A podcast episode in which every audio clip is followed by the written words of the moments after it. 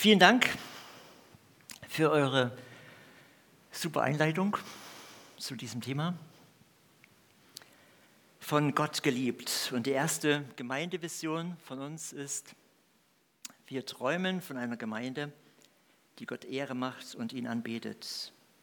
Und ich habe das erste Thema dazu, also was, was das genau äh, für mich bedeutet, ähm, mit einer Zeile über, oder mit einem Satz von meinem Jesus überschrieben, der Schatz, der größte Schatz.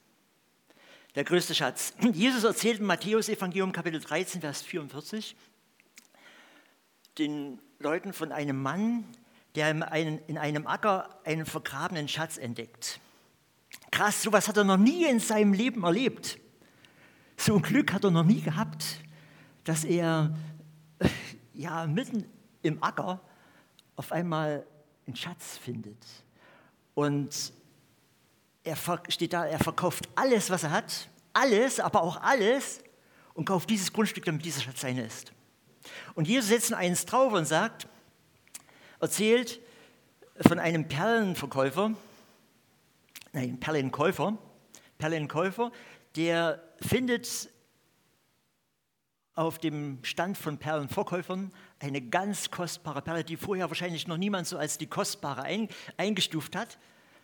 Er sieht die, die kleine Perle, und verkauft alles, was er hat, um diese Perle zu kaufen und sein, dass sie sein eigen ist. Ähm, Jesus sagt, dieser vergrabene Schatz, diese unentdeckte, bisher unentdeckte, schönste Perle, damit vergleiche ich das Reich Gottes. ähm, wir sehen, ein Schatz kann unentdeckt sein, er kann verkannt werden. Wer ihn aber entdeckt hat und wer ihn erkennt, dem muss man nicht sagen, da musst du mal begeistert sein. Versteht ihr? Sondern der ist begeistert, der verkauft alles, was er hat. Den muss man dazu nicht auffordern und will das haben. Matthäus berichtet in diesem Abschnitt noch äh, über verschiedene andere Vergleichspunkte des äh, Himmels, Himmelreichs. Aber diese zwei Bilder, die haben mich ganz neu berührt. Und wer die versteht, der weiß, äh, bekommt ein Verständnis vom Reich Gottes, wo er sagt, habe ich da jemals schon so intensiv darüber nachgedacht. Sie verkaufen alles, was sie haben, um das zu besitzen. So überwältigend muss das Reich Gottes sein. Und dann fragen seine Jünger an einer anderen Stelle, was bedeutet eigentlich das Reich Gottes? Was bedeutet das Reich Gottes? Hat verschiedenste Bedeutungen, aber an dieser Stelle sagt er ihnen, das Reich Gottes wird nicht so sein, dass es mal dort ist und dort und dass es irgendwie so kommt oder irgendwie so, ähm, dass man es beobachten kann, sagt hier oder dort, sondern das Reich Gottes ist mitten unter euch. Das Reich Gottes ist mitten unter euch. Und wir merken, ähm, Gottes Reich ist also keine Sache. Es ist keine Sache, sondern ähm, es findet statt. Das Reich Gottes findet statt. Und offensichtlich meint er die Beziehung zwischen Gott und Mensch. Die Beziehung zwischen Gott und Mensch.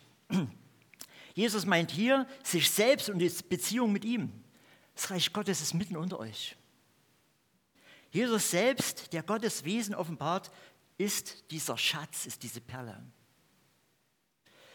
Äh, wer den entdeckt weiß, diese Beziehung ist unvergleichlich. Diese Beziehung ist unvergleichlich. In der Bergpredigt sagt der Jesus, wo dein Schatz ist, dann wird, da wird dein Herz sein. Wo dein Schatz ist, da wird dein Herz sein. Ich sage nochmal, die Verkäufer, nee, die Käufer verkauften alles, um diesen Schatz, um diese Perle zu bekommen in meinem Verhältnis zu Gott geht es um nichts weniger als diese kostbare Beziehung. Soweit sind wir uns einig. denke ich einfach.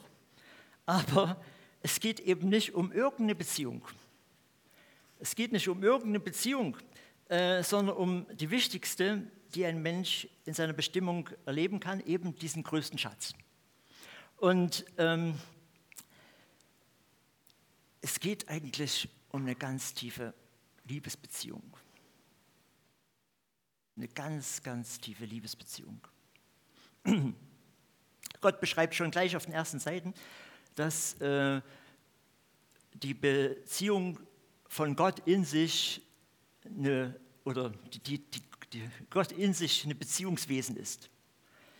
Gott in sich ein Beziehungswesen ist. Trinität, Vater, Sohn, Heiliger Geist, sehen wir dann im Wort Gottes. Ähm, er hat uns Menschen geschaffen und wir haben das auch schön gesungen, Ewigkeit ins Herz gelegt. Er hat uns Menschen geschaffen, nicht, nicht für irgendwas, sondern allein für eine Beziehung mit ihm. Allein, äh, um mit ihm ständig in Beziehung zu sein. Und wenn wir, oder wenn ein Baby geboren wird, dann ähm, ist das ein kompletter Mensch. Und trotzdem, trotzdem muss es noch Tag für Tag und Woche für Woche und Monat für Monat Mensch sein lernen. Und wenn wir geboren werden, wiedergeboren werden als Christen, dann sind wir wirklich schon Kinder Gottes, aber noch Babys und wir müssen Tag für Tag, Woche für Woche, Monat für Monat, Jahr für Jahr lernen, was es eigentlich bedeutet, Kind Gottes zu sein. In dieser Beziehung mit Gott zu leben. ähm, der Herr Jesus hat in einer absoluten Weise das uns vorgelebt, wenn wir im Neuen Testament sehen, wie er mit dem Vater in Beziehung war. Und äh, nicht erst die Kreuzigung äh, hat uns überhaupt in Gottes Nähe gebracht, sondern, also das schon rein juristisch, rein juristisch, auf der Gottesebene hat uns das in Gottes Nähe gebracht, aber er hat uns das auch vorgelebt, wie man mit Gott in Beziehung lebt, wie man mit Gott einfach auf Du und Du lebt. Ich weiß nicht, ob ihr Freunde kennt, die ähm, gerne bei euch sind und immer auftauchen, wenn sie eure Hilfe brauchen. Und ähm, wenn man mit solchen Leuten redet, dann dreht sich eigentlich vieles nur um sie und um ihre ganzen Belange.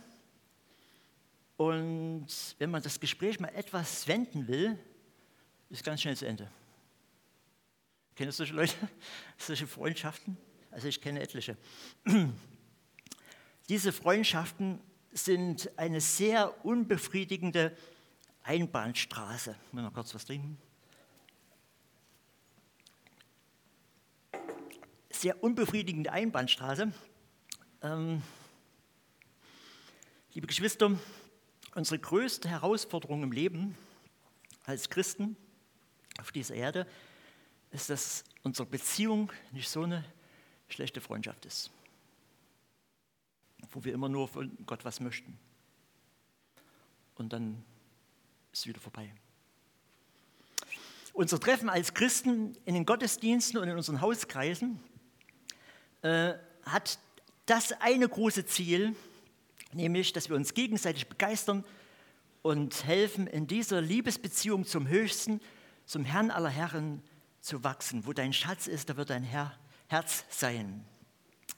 Ähm, eine Liebesbeziehung zu seinem größten Schatz ist was ganz Normales, gell, Jonathan?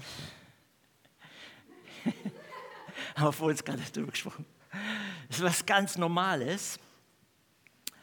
Ähm, und doch kann man das Normale manchmal aus den Augen verlieren. Und deswegen müssen wir darüber reden und uns gegenseitig helfen. Andererseits ist eine Liebesbeziehung was ganz Intimes und jeder lebt das irgendwie anders. Und, äh, und das ist auch gerade das Schöne in der Gemeinde, dass wir uns da gegenseitig äh, bereichern können, wie wir mit Gott leben. Wie wir mit Gott leben. Wie äh, der andere das äh, tut. Und ich kann natürlich jetzt bloß aus meiner Sicht erzählen. Aber ich will euch mit hineinnehmen, einfach in diese, diese Gedanken der Liebesbeziehung. Ich möchte mit euch einen Bibeltext lesen, der mich vor einigen Wochen ganz stark berührt hat, und zwar aus dem Jeremia, Buch Jeremia, und zwar inmitten von Gerichtsworten ähm, was Gott an das Volk Israel äh, sprechen lässt durch Jeremia, sagt er auf einmal äh, ein, äh, ein, ein paar Sätze ähm, über das, was eigentlich zählt. Über das, was eigentlich zählt. Jeremia 9, Vers 22 und 23, so spricht Jahwe, der Weise rühme sich nicht seiner Weisheit und der Starre sei nicht stolz auf seine Stärke, der Reiche gebe nicht an mit seinem Geld. Grund zum Rühmen hat nur, hat nur, wer mich erkennt und begreift, was ich will.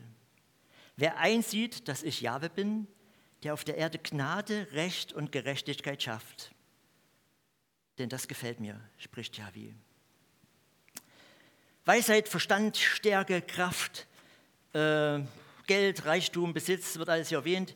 Das sind alles so Größen, Sinnversprecher in unserem äh, Alltag, in dieser Welt. Das zählt.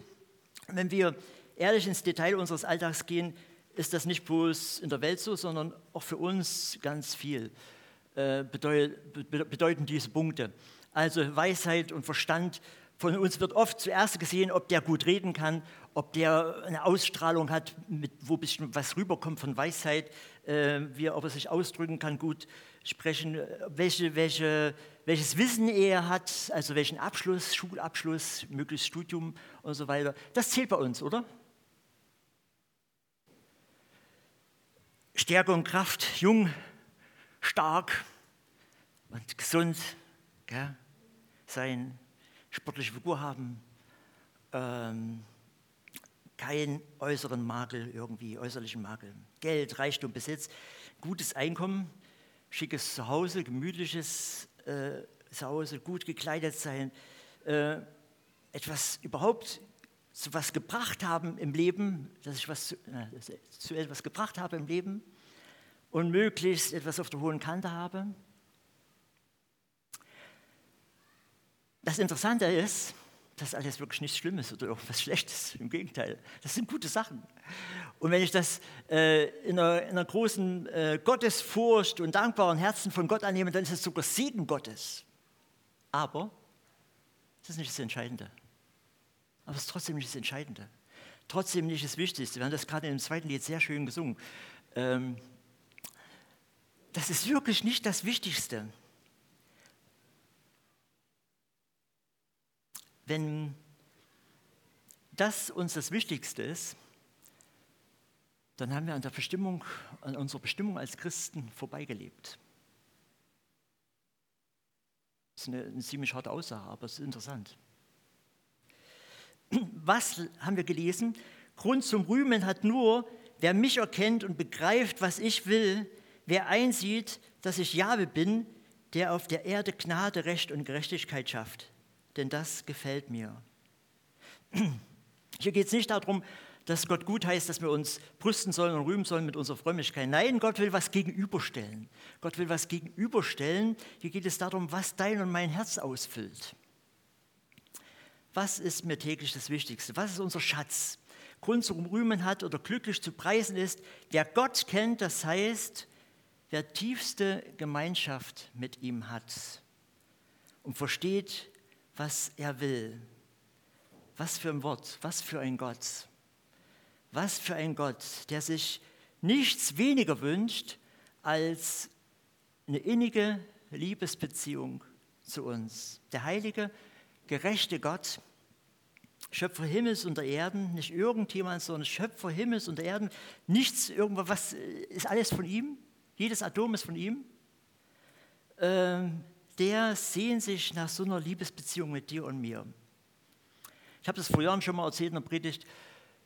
Äh, auf irgendeinem so Jugendtreffen hatte ich eine Predigt zu und dann ging das um, dass, dass Elia sagt zum König Ahab, so wahr Jahwe lebt, vor dessen Angesicht ich stehe.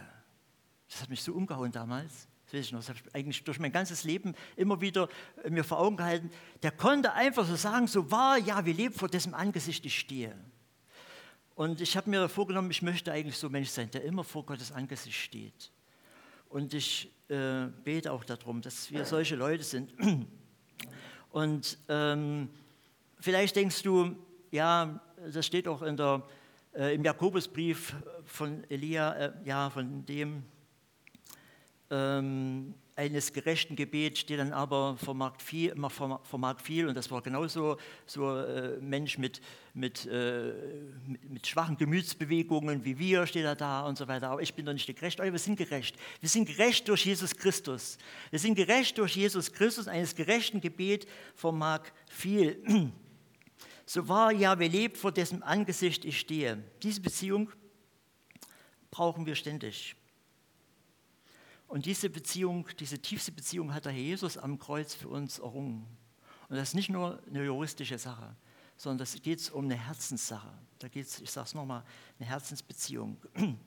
Und könnte es sein, dass auch für uns diese Beziehung oft bloß eben, äh, wenn wir ehrlich über unseren Alltag nachdenken, äh, mal eine Minutensache ist, vielleicht in der Morgenandacht oder äh, vielleicht, wo ich gerade ein Problem habe, wo ich wieder oder so und wir ganz viel mit den anderen Dingen des Alltags beschäftigt sind.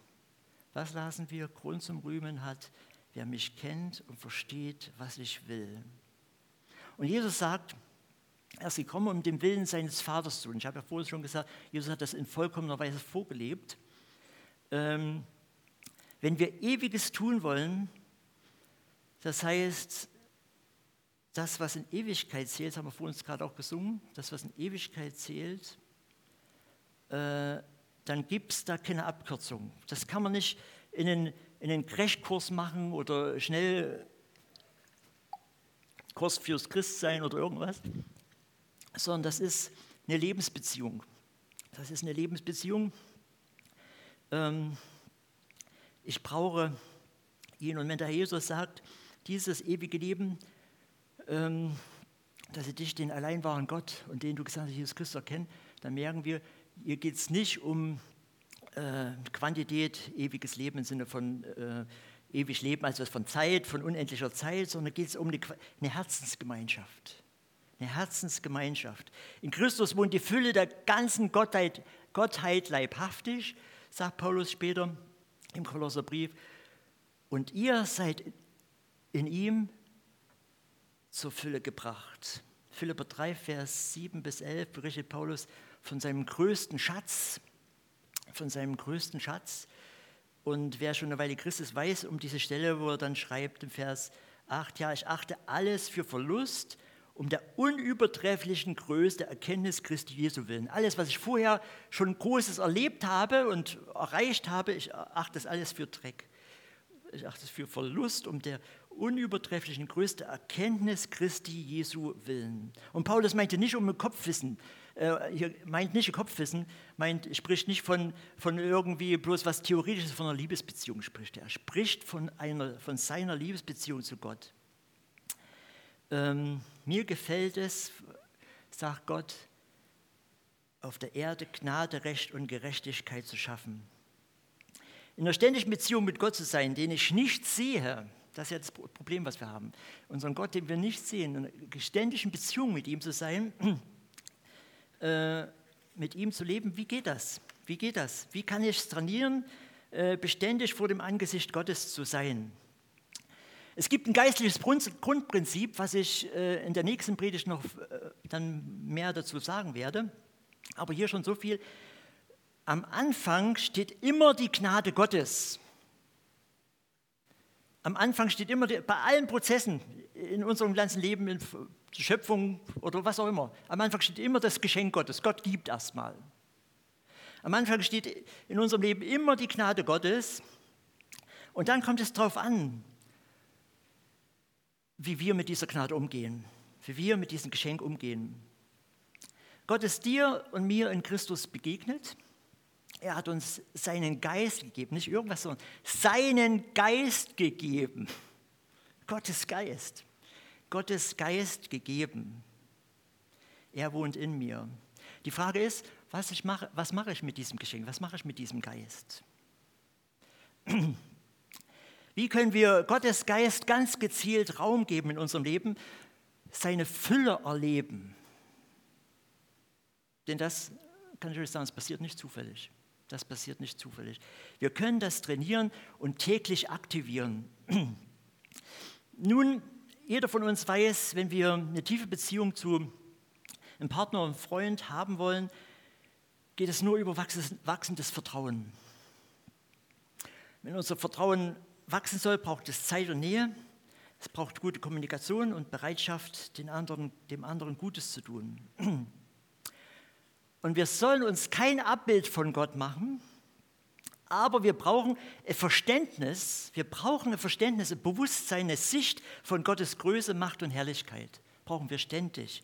Wir brauchen diese sich beständig, also ständig und beständig.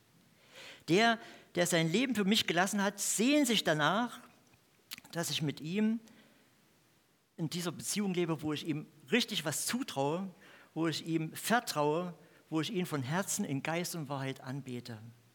Wie mache ich das? Wie halte ich diese Sehnsucht, die Gott von mir wünscht, wie halte ich diese Sehnsucht, in Gottes Nähe zu sein, wach im Alltag und Arbeitsstress? Ich fühle mich da immer noch am Anfang, kann ich euch sagen, obwohl ich fast 60 bin. Aber ähm, ich möchte euch ein bisschen was aus meinem Leben sagen. Manches habt ihr schon zehnmal vielleicht gehört und ich sage es einfach nochmal.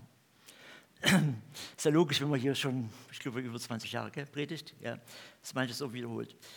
Ähm, wir brauchen einen ständigen Input von Gott und müssen uns unser Gottesverständnis nicht aus den Fingern saugen. Erstens, ich habe es vorhin schon gesagt, Gott, mein Geliebter, wohnt in mir durch seinen Geist. Gott, mein Geliebter, wohnt in mir mit seinem Geist in uns. Gell? Das ist real. Das ist real. Das ist nicht bloß irgendwie so Hirngespinst. Aber das ist auch eine Bewusstseinsfrage. Das muss ich mir immer wieder bewusst halten. Und ich bemühe mich da zu allen Tageszeiten übrigens, äh, das mir immer wieder bewusst zu machen. Der, der mich über alles liebt, ist in mir. Bei allen möglichen Arbeiten mache ich mir das immer wieder bewusst. Der, der in mir lebt, äh, der, der mich liebt, ist in mir. Der ist in mir. Ähm, vielleicht eine Anmerkung, das ist die einzigste Liebesbeziehung, das ist die einzige, der nicht einzigste, einzige Liebesbeziehung, die du je haben kannst, wo der Geist des Geliebten in dir ist. Wo der Geist des Geliebten in dir ist. Wisst ihr, ich habe Cory ganz sehr lieb aber mein Geist ist nicht in ihr und ihr Geist ist nicht in mir. Nie. Wir können aneinander denken. Aber, und machen das oft und beten füreinander. Aber ihr Geist ist nicht bei mir drin und mein Geist ist nicht in ihr. Aber Gottes Geist, das ist der einzigste, einzige Geliebte, einzige Geliebte, der, der in mir wohnt, der in dir und mir wohnt. Krass, gell? Und er möchte in seiner ganzen Fülle in uns wohnen. Er möchte in seiner, nicht so ein bisschen bloß in der Abstellkammer, er möchte in seiner ganzen Fülle in uns wohnen. Und wir dürfen, und das steht im Lukas 11, Vers 13 sogar da, ähm, wir haben gerade jetzt im Hauskreis darüber geredet, wir dürfen da äh, unverschämt aufdringlich bitten, fordert er die Jünger dazu auf. Das ist übrigens, da geht es um das Vaterunser und das ganze Vaterunser hat ein großes Ziel. Müsst ihr lesen da im Kapitel 11, äh, Vers 13. Erst recht wird Gott jedem seinem Geist geben, der ihn so bittet. Und wir haben den seit, seit, seit unserer ersten Bitte, sei unser Herr, haben wir diesen Geist. Aber wir dürfen da immer wieder darum bitten. Wir dürfen immer wieder um die Fülle bitten, dass er uns ausfüllt. Zweitens, mein Geliebter redet mir redet zu mir durch sein Wort. Ich bete darum, dass ich nicht einfach, wenn ich Bibel lese, dass ich nicht einfach bloß irgendwie wieder neue Erkenntnisse habe, ach ja, so ist es, sondern dass ich innerlich berührt werde von seiner Größe, von seiner Herrlichkeit, dass ich fasziniert bin von meinem Herrn, von seiner Heiligkeit. Und mein Gebet drückt letztendlich meinen Willen aus, dass ich das wirklich will, dass mir das nicht irgendwie eine angelernte Sache oder eine Floskel ist, sondern ich bete darum, Herr, ich möchte dich jetzt erleben. Ich möchte deine Größe sehen vor Augen. Ich habe Sehnsucht danach. Und der Herr schaut unser Herz an. Und ich lese, und das habe ich euch auch gesagt, ganz bewusst dazu immer jeden Morgen Bibeltexte. Jeden Morgen äh, lese ich unter anderem Psalm die von seiner Größe sprechen, von seiner Herrlichkeit, von seiner ja, Art. ähm, dann, und das habt ihr vielleicht auch hier gemerkt, wenn wir Anbetung feiern wollen, da, da sitzen wir nicht einfach so da, sondern wir singen. Wir singen. Wir musizieren Gott zur Ehre. Und liebe Geschwister, Musik ist ein himmlisches Geschenk. Musik ist ein himmlisches Geschenk. Äh, ich kann das nicht anders sagen. Und macht das, auch wenn ihr nicht musikalisch seid, in eurem Herzen singen und spielen, steht da. Das gibt es direkte Anweisung. Epheser 5, Vers 18 bis 20 lese ich vor. Lasst euch von, vom Geist Gottes erfüllen. Das geschieht, indem ihr euch gegenseitig mit Psalmen, Lobliedern und anderen geistlichen Liedern ermuntert, indem ihr aus vollem Herzen dem Herrn singt und musiziert, indem ihr Gott, unserem Vater, und unserem Herrn Jesus Christus alle Zeit für alles dankt und indem ihr euch in Ehrfurcht vor Christus einander unterordnet. Hier geht es also grundsätzlich darum, dass wir durch Danken, durch Lobpreis, durch einander unterordnen, auch wieder Zugang bekommen, ich habe also schon vorher was gesagt, auch wieder Zugang bekommen zum Erfülltsein mit dem Heiligen Geist. Und liebe Leute, es gab es noch nie, wie in unserem Jahrhundert, das ist eigentlich viel zu lange, äh, wie in unserer Zeit, dass man einfach auf die Taste drückt und Lobpreislieder anhören kann. Früher mussten die entweder in irgendein Konzert gehen oder irgendwie selber spielen können oder irgendwas. Gell? Äh, du kannst einfach auf eine Taste drücken. Und ich sage es euch äh, bestimmt nicht das erste Mal, aber wenn ich nach Chemnitz fahre, habe ich Lobpreislieder drin und das bewegt mich in diesen Tagen wesentlich mehr die Nähe Gottes ist mir viel, viel größer, viel, viel beständiger, wenn ich Lobpreislieder vor allen Dingen auch mitsinge. Und wenn du es vielleicht nicht singen kannst, dann tu es einfach mit Summen oder so. Ja, das bewegt mich und ich bete darum, sage ich auch nochmal, ich bete darum, dass ich, abends singe ich ganz bewusst nochmal Lobpreis, mindestens zwei Lobpreislieder, damit ich früh mit Lobpreis aufstehe. Das kann man also beeinflussen, wollte ich sagen. Das kann man beeinflussen, das kann man wollen. Oder man lässt es einfach so laufen. Wir können Lobpreis lernen. Wir können sozusagen Liebesbeziehungen pflegen. Wir können das wirklich selber pflegen. ähm, ich habe hier noch das simple Beispiel gesagt, äh, aufgeschrieben, mit was ich mich fülle, von dem bin ich überfließend. Das ist sowas von simpel. Gell? Wenn ich in ein Wasserglas Dreck reinfülle äh, und immer weiter schütte, da kommt Dreck, fließt Dreck über. Wenn ich klares Wasser reinschütte, dann fließt klares Wasser über wenn ich immer weiter schütte. Und das ist das, was uns bewegen darf. Wir dürfen uns hin und her immer wieder in den Gedanken Gottes bewegen. ähm, ich sage es nochmal, und es gibt auch Tage, wo ich nicht aufstehe mit Lobpreisen. Das ist vielleicht jetzt entscheidend. Und da befehle ich mir direkt, da befehle ich mir direkt, jetzt ein Loblied zu singen. Weil Gott, du bist trotzdem der gleiche, auch wenn ich jetzt kein Loblied auf dem Herzen habe wie gesagt, von sofort gleich. Äh, und dann singe ich meistens irgendwelche älteren Lieder wie Großer Gott, wir loben dich. Aber ich befehle mir, jetzt wird nicht der Tag begonnen, ohne Lobpreislied zu singen. Ich wünsche es euch. Eine dritte Sache, mein Geliebter offenbart sich in mir in der Schöpfung. Ich genieße das einfach, die Weite Gottes zu sehen, wenn ich nach Chemnitz fahre, in der Landschaft so. Und wir brauchen manchmal, wir müssen manchmal raus aus unseren Wänden, wir brauchen manchmal die Weite, um einfach zu sehen, was Gott alles gemacht hat, die Größe Gottes.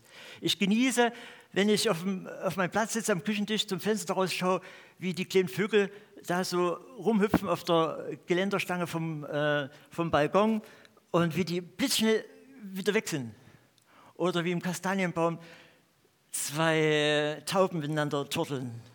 Wahnsinn, einfach schön. Und ich genieße es auch, liebe Geschwister, einfach die Maserung von meiner äh, Ahorn-Arbeitsplatte, von Ahornbaum, Ahorn, Arbeitsplatte, die Maserung sehen. Und ich staune über Gott, was der für Holz gemacht hat als Tischler. Jeder hat das irgendwie in anderen Bezug. Ich will bloß sagen, wir brauchen das, wo wir einfach so kindlich staunen über die Größe Gottes. Drittens, mein Geliebter offenbart sich ähm, auch in Wundern oder Erlebnissen. Und vielleicht denkst du an große Erlebnisse, ähm, die ich ab und zu auch erlebe die du dir wünschst, die ich mir wünsche. Aber im Psalm 50, Vers 21 steht, Dank ist die Opfergabe, die mich ehrt. Wer diesen Weg einschlägt, wird das Heil Gottes sehen. Danken lässt mich täglich Gottes Wunder schauen, habe ich mir aufgeschrieben. Danken lässt mich täglich Gottes Wunder schauen. Mit einem dankbaren Herzen werden mir plötzlich Zusammenhänge bewusst, die ich sonst einfach übersehen hätte. Und wenn ich den Eindruck habe, das kann ich euch auch sagen, wenn ich den Eindruck habe, Gott, du hast dich lange jetzt nicht mehr bei mir gezeigt, irgendwie äh, mich bewusst, mir bewusst gemacht, dann bete ich ganz einfach kindlich, Herr, ich brauche von dir jetzt wieder Wunder. Wir dürfen darum bitten. Wir dürfen, so wie wir um den Geist Gottes beten dürfen, so dürfen wir darum bitten, ich brauche jetzt eine Ermutigung von dir. Gestern war das übrigens so im Laden, kam ein Kunde und hat mir 25 Euro wieder zurückgebracht, die ich ihm gar nicht mit abgenommen habe. Ich habe 25 Euro rausgegeben und das ist eigentlich das, was ich meinen, meinen Mitarbeitern als erstes sage als Verkäufer. Passt immer auf, dass ihr zuerst das Geld nehmt und dann zurückgebt. Und wir waren im Gespräch, der, der Mann stand dort und ich habe dem Sohn das rausgegeben und dann, wo der weg war, dachte ich, hast du jemals die 25 Euro von ihm einkassiert? Und der kam wieder. Ich habe den Herrn gepriesen dafür. Der kam wieder und sagte, wissen Sie was, Sie haben uns gar nicht das Geld abgenommen. Schön, gell? Also, man erlebt solche Wunder. Aber ich wollte sagen, danken lässt uns immer wieder Gottes Wunder schauen. Ähm, ich komme zum Schluss. Der größte Schatz. Der Perlenverkäufer verkauft sofort alles, aber auch alles, was er hatte, um diese Perle zu kaufen und zu besitzen. So einmalig ist Gottes Reich, so einzigartig ist die Liebesbeziehung zu Gott. Unser Treffen als Christen in diesen Räumen oder wo auch immer, in den Hauskreisen, hat ein großes Ziel, sagte ich, nämlich uns gegenseitig zu begeistern und zu helfen, in dieser Liebesbeziehung zum Höchsten, zum Herrn aller Herren zu wachsen. Mit deiner und meiner Liebesbeziehung zu Gott wird unsere Vision als Gemeinde, Gott die Ehre zu geben und ihn anzubeten, wahr. Amen.